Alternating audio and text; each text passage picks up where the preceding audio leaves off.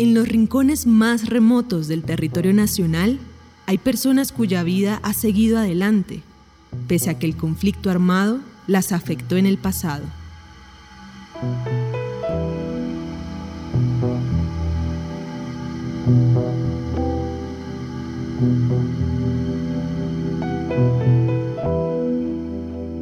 Mediados de la década del 70, la familia de Farida Vélez se había establecido en una pequeña vereda de mesetas, Meta.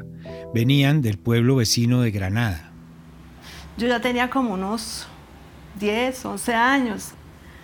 Y había un partido que empezó como a surgir, era el Partido Comunista. Mi padre era una persona, un líder. Él trabajaba en juntas de acción comunal.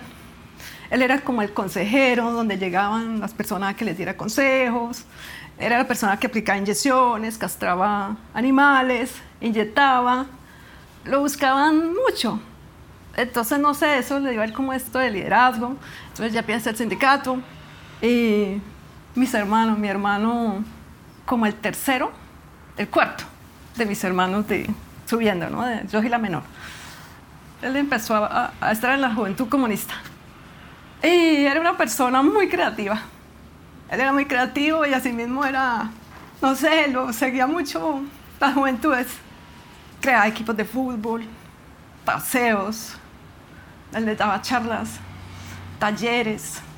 Y en esa empecé yo también como a gustarme. La Coalición Internacional de Sitios de Conciencia y Javeriana Estéreo Bogotá presentan la serie radial 50 vidas. El capítulo de hoy, Siempre quise morirme.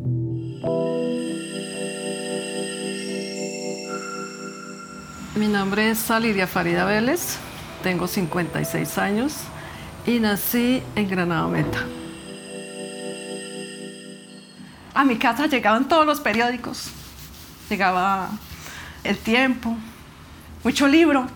Eh, había un periódico que era La Voz Proletaria, pero allá a mi casa llegaba y nosotros pues la leíamos y a mí me encantaba leer, era una, yo también era una persona muy creativa y el estudio de nosotros fue muy poquito, porque las escuelas, era una escuela donde existían, por ejemplo, los cinco cursos, primero, segundo, tercero, cuarto y quinto, en un solo salón y un solo profesor.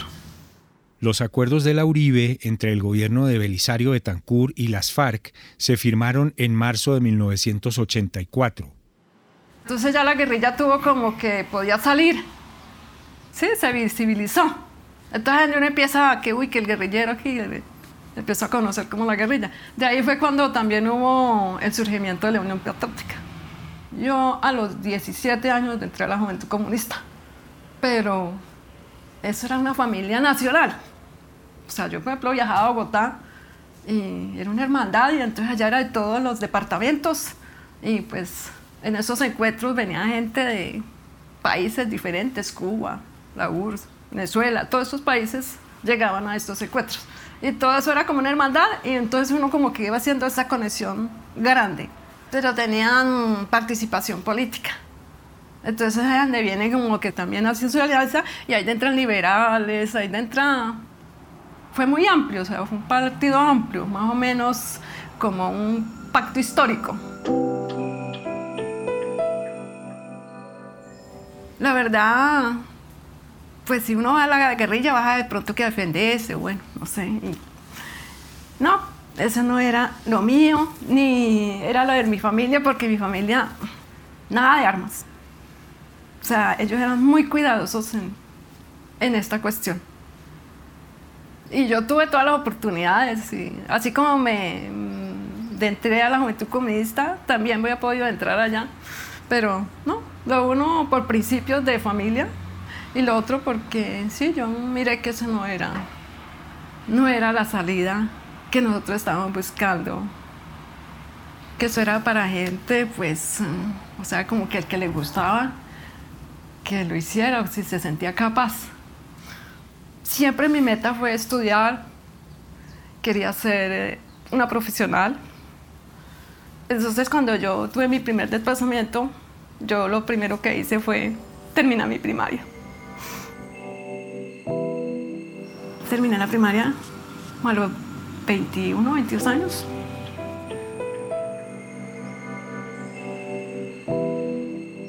Netamente campesina donde mí me asustaba.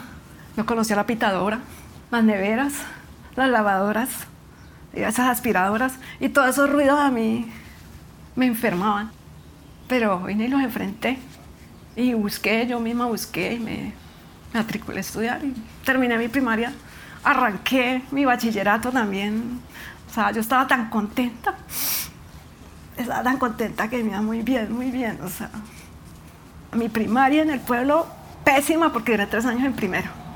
Pero aquí cuando arranqué, eh, estaba haciendo tercero bachillerato cuando asesinaron a mi familia. Ahí ya todo se derrumbó. Yo seguí yendo, yo seguí yendo. De pronto eso fue, fue una de mis, de mis salidas como para superar. Porque yo, yo seguí, yo seguí, yo seguí, pero mi cabeza no, mi cabeza estará llena de... Al hermano de Farida, Carlos Julián Vélez, lo asesinaron en septiembre del 91, junto con su esposa y uno de sus hijos pequeños. Era candidato a la alcaldía de Mesetas. Y después de eso, pues, no, eso fue duro. Ya no solo antes mataron a mi hermano, sino que se vino una tandalada de que eso era semanal. Ahí cayeron primos, mucho compañero, amigo como mi hermano estaba con la candidatura de alcaldía, entonces para que no me perdieran, buscaron a mi, a mi padre.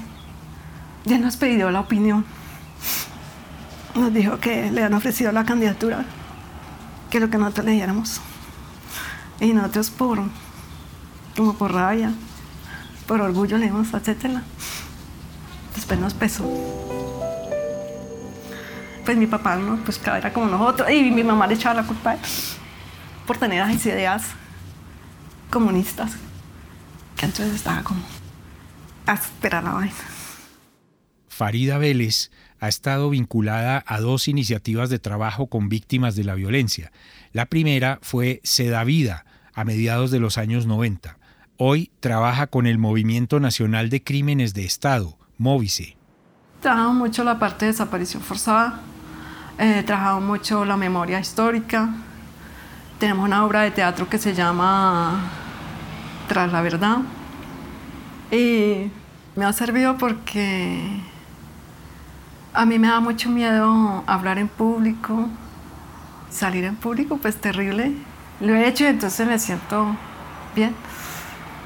De pronto hay personas que como no dan un peso por uno porque todo mi, mi, relato, mi caso, pues lo han buscado mucho para que lo cuente y pues yo mm, hasta ahorita lo estoy más o menos haciendo.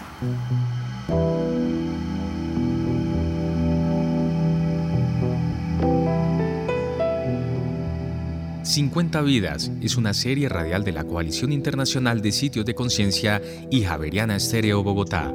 Libreto y dirección José Vicente Arismendi. Grabación de campo Camilo Manchego. Postproducción Laura del Sol Daza. Producción, Juan Sebastián Ortiz. Transcripciones, Ana María Velázquez. Producción ejecutiva, Lina Marcela González. Y supervisión general, Darío Colmenares.